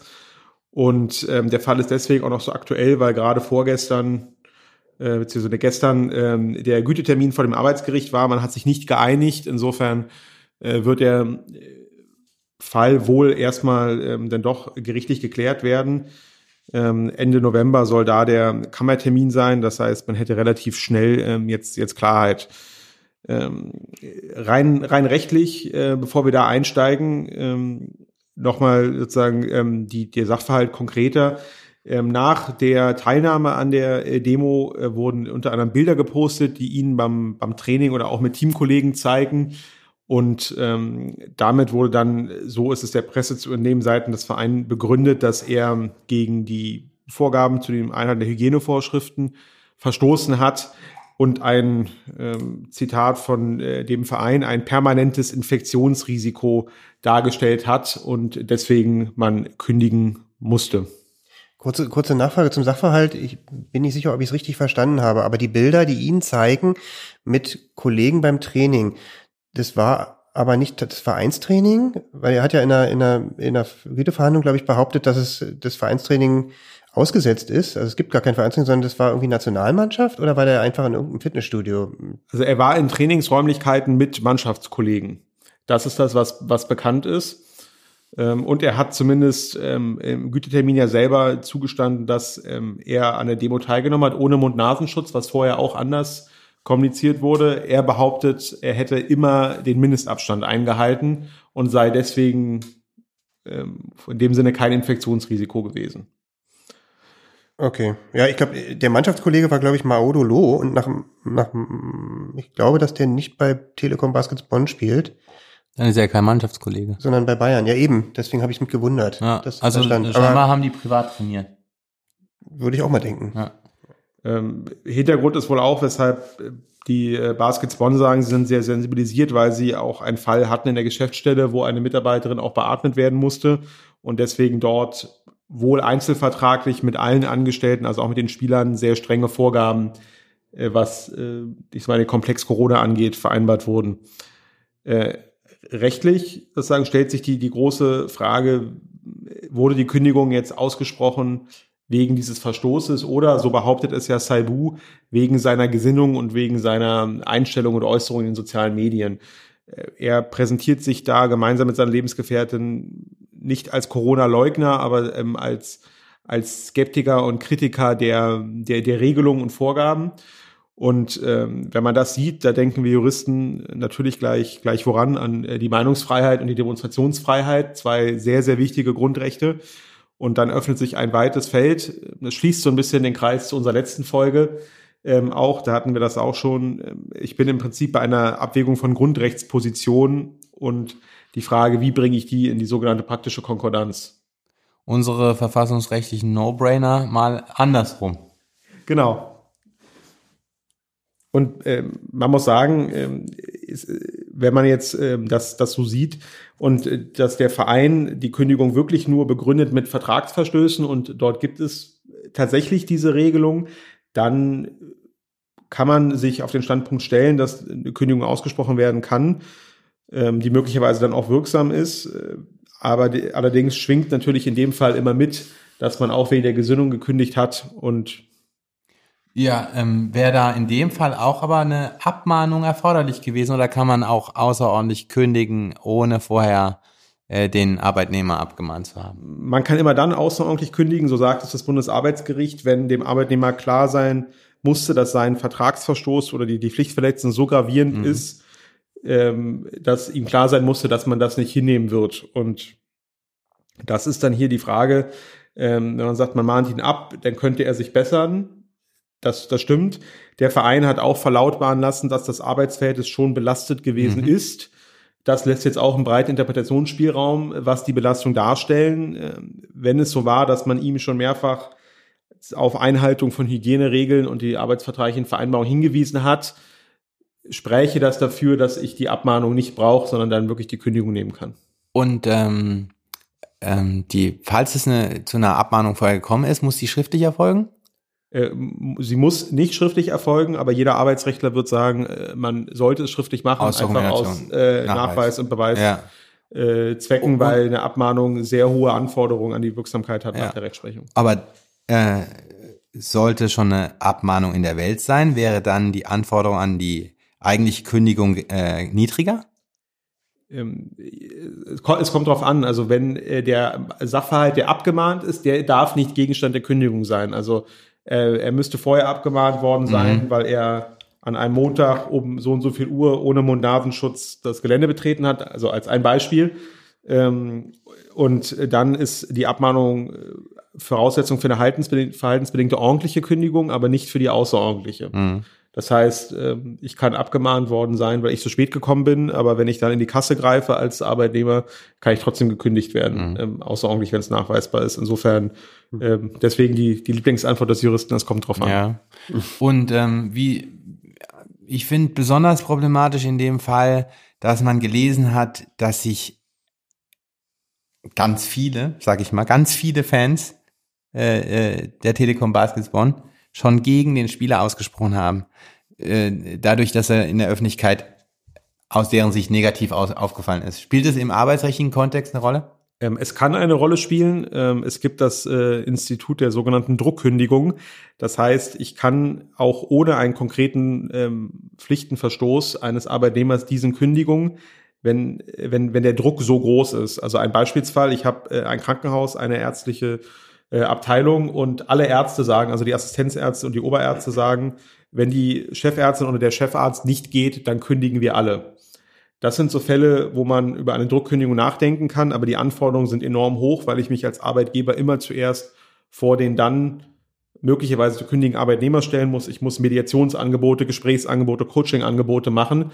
Und deswegen sind die Anforderungen so hoch, dass die Baskets Bonn nicht die Kündigung hier als Druckkündigung ähm, erklären können oder qualifizieren können. Das glaube ich nicht, sondern ähm, es ist möglicherweise etwas gewesen, dass die Fans da Äußerungen getätigt haben, was den Verein dazu veranlasst hat, jetzt so stringent vorzugehen, was ja in dieser Form äh, jetzt im, im, deutschen Sport schon ähm, einmalig ähm, mhm. bis jetzt ist. Aber ich, ja, also ähm, als Nicht-Arbeitnehmer, äh, als Nicht-Arbeitsrechtler muss ich trotzdem sagen, angesichts dessen, was ich, was ich an Sachverhaltskenntnis habe über die Medien, äh, insbesondere dem, was berichtet wird über, über ähm, die äh, ja, über den, den Wortwechsel in der, im Gütetermin, äh, riecht mir das Ganze doch sehr stark nach einer, nach einer Kündigung, die, ähm, die aus der Gesinnungs, aus der, äh, also die, die stark, stark durch die, durch die vermeintlich verwerfliche Gesinnung des, des Sportlers begründet ist. Am Ende ist doch, ist doch eigentlich der Hauptvorwurf oder der fast einzige Vorwurf, auf, die, auf den das zurückgehen kann, ähm, dass er sich ohne Maske auf der Demonstration befunden hat. Und ähm, vielleicht noch, also was, was, was, was den Druck angeht, ich meine, dass der Druck natürlich dann extrem hoch ist, weil, weil es weil natürlich die Mehrheit der Bevölkerung ähm, die äh, ja die Präsenz auf solchen Veranstaltungen auch missbilligt. Man sieht es jetzt gerade an, an, dem, an dem Beispiel äh, des, des äh, Demonstrationsverbots in Berlin, ja, ähm, wie, da, wie da die Haltungen sind. Ähm, äh, Finde ich, würde ich sagen, ähm, ein Verein kann sich, muss sich diesem Druck nicht beugen, nur weil das gerade irgendwie besonders äh, sozial adäquat ist, ähm, gegen Corona-Gegner zu sein oder gegen welche, die da, die da demonstrieren. Da hast du vollkommen recht. Ähm, deswegen kommt es ja darauf an, wie, wie es begründet wird. Äh, ich habe aber als Verein grundsätzlich schon das Recht, wenn ich konkrete Vorgaben mache, gegen die ein Arbeitnehmer verstößt, das zu sanktionieren. Und wenn ich hier sage, ich habe sogar vertraglich vereinbart, äh, bestimmte ähm, Vorgaben zum Verhalten, ähm, was ich im Profisport ja auch ähm, außerhalb des Betriebes etwas stärker als Arbeitgeber kontrollieren und vorgeben darf als in anderen Bereichen. Das, da hatten wir auch schon mal uns drüber ausgetauscht. Ähm, und dann habe ich da Verstöße, ist erstmal die, der Sanktionsreflex da und auch rechtlich zulässig. Und ähm, wenn wir im Bereich der Gesinnung wären, dann müsste man halt wirklich die, die verschiedenen Grundrechtspositionen abwägen. Ähm, und dann ist genau die Frage, ist äh, das Nichttragen einer Maske oder Nichtwahrung des Abstandsgebots, ist das eine Meinungsäußerung? Da gibt es aktuell äh, sehr viele Juristen mit sehr vielen verschiedenen Meinungen ähm, und dazu gibt es die Meinung der verschiedenen äh, so, sonstigen Nicht-Juristen sozusagen, die sich mit dem Thema befassen.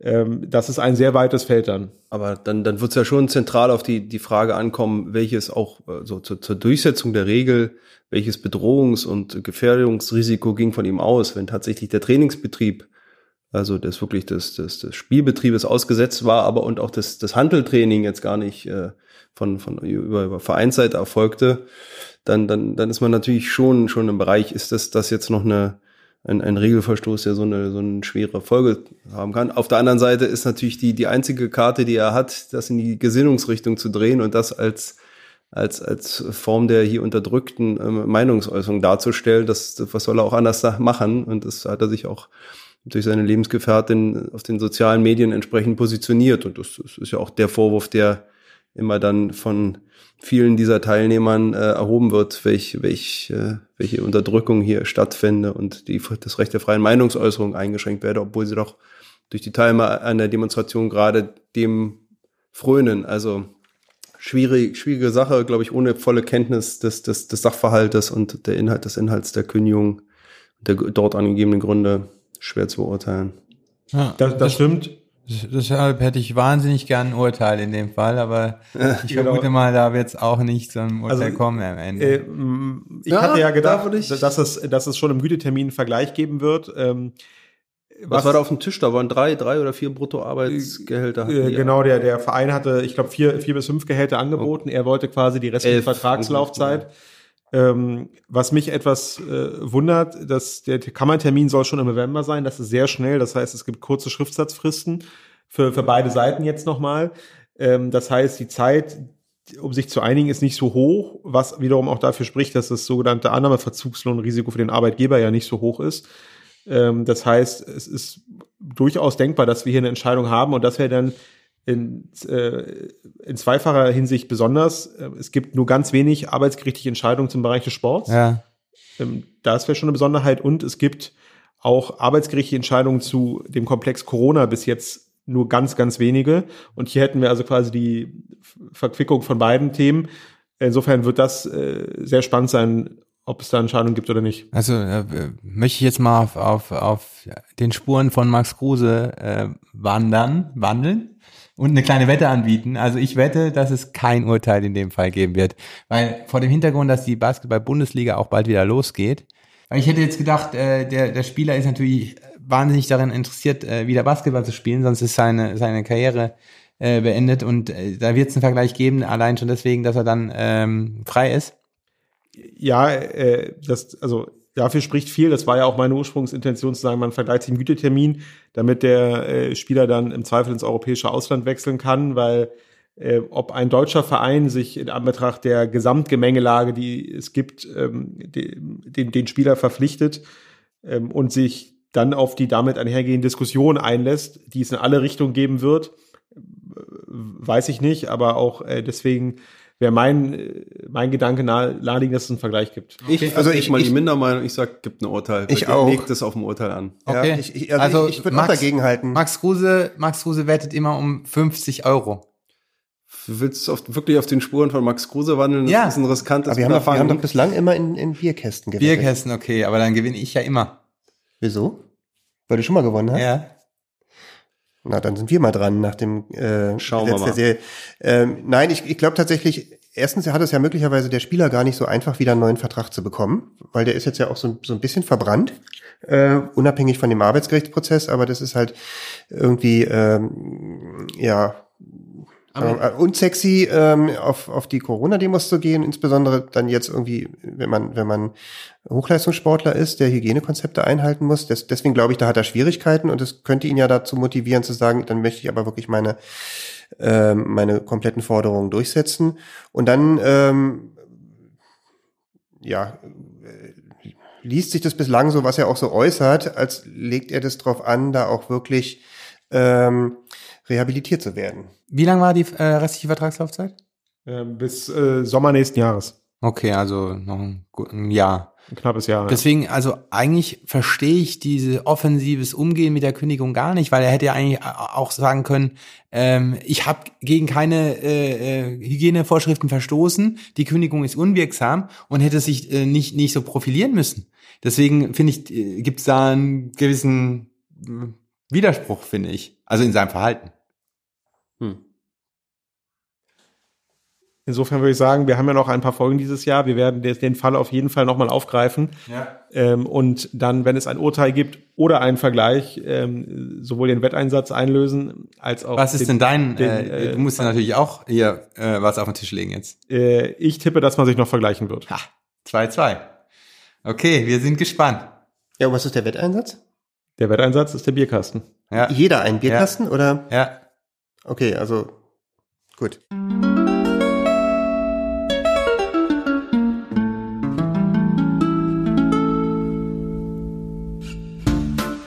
Super Schlusswort, Christopher. Äh, vielen Dank euch. Äh, vielen Dank ähm, für die interessanten Themen, für die Aufbereitung. Ich habe noch eine, ähm, eine Bitte, liebe Hörer. Ähm, wir haben einen Twitter-Kanal und ihr seid herzlich eingeladen, mit uns darüber zu kommunizieren und uns zu folgen. Und schickt uns gerne Themen, die ihr wollt, dass wir sie in dem Podcast besprechen oder schickt uns Anregungen, Kritik, Lob. Wir freuen uns da über alles.